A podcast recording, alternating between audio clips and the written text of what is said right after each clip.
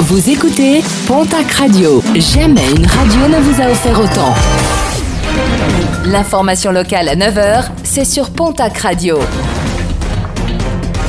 Bonjour Jean-Marc Courage-Sénac. Bonjour à toutes et à tous. Gros dégâts déplorés dans le village de Bourdouay, commune du sud de la Haute-Garonne et limitrophe avec euh, les Hautes-Pyrénées.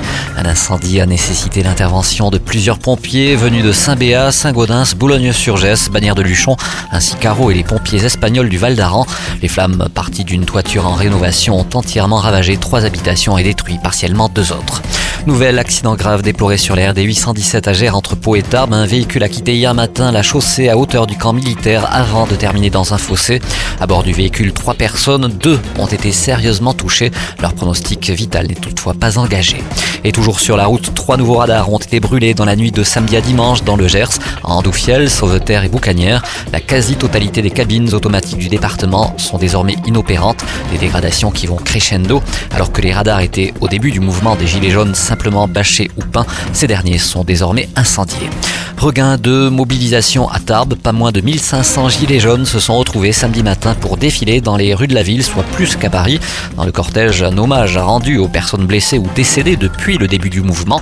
Rassemblement suivi d'actions au pôle commercial d'Ibos ou bien encore du côté de l'aéroport de Tarbes de Pyrénées.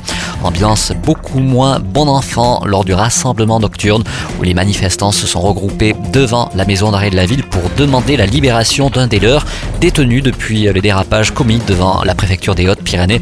Moment de tension avec les forces de l'ordre. Plusieurs gilets jaunes n'ont pas hésité à lancer des pavés, des barrières et autres projectiles. Réplique directe avec l'utilisation de gaz lacrymogène. Heures qui ont nécessité l'intervention d'un hélicoptère qui a survolé la ville muni d'un projecteur. À l'issue de ces violences, quatre personnes ont été interpellées. Nouvelle tension hier où la manifestation des manifestantes n'a pu sortir de la place Verdun, quadrillée par les CRS. Et puis pollution aux particules fines dans les Hautes-Pyrénées. La préfecture a décidé l'interdiction de l'écobuage et du brûlage des végétaux jusqu'à nouvel ordre. Il est également recommandé d'éviter les activités physiques et sportives intenses.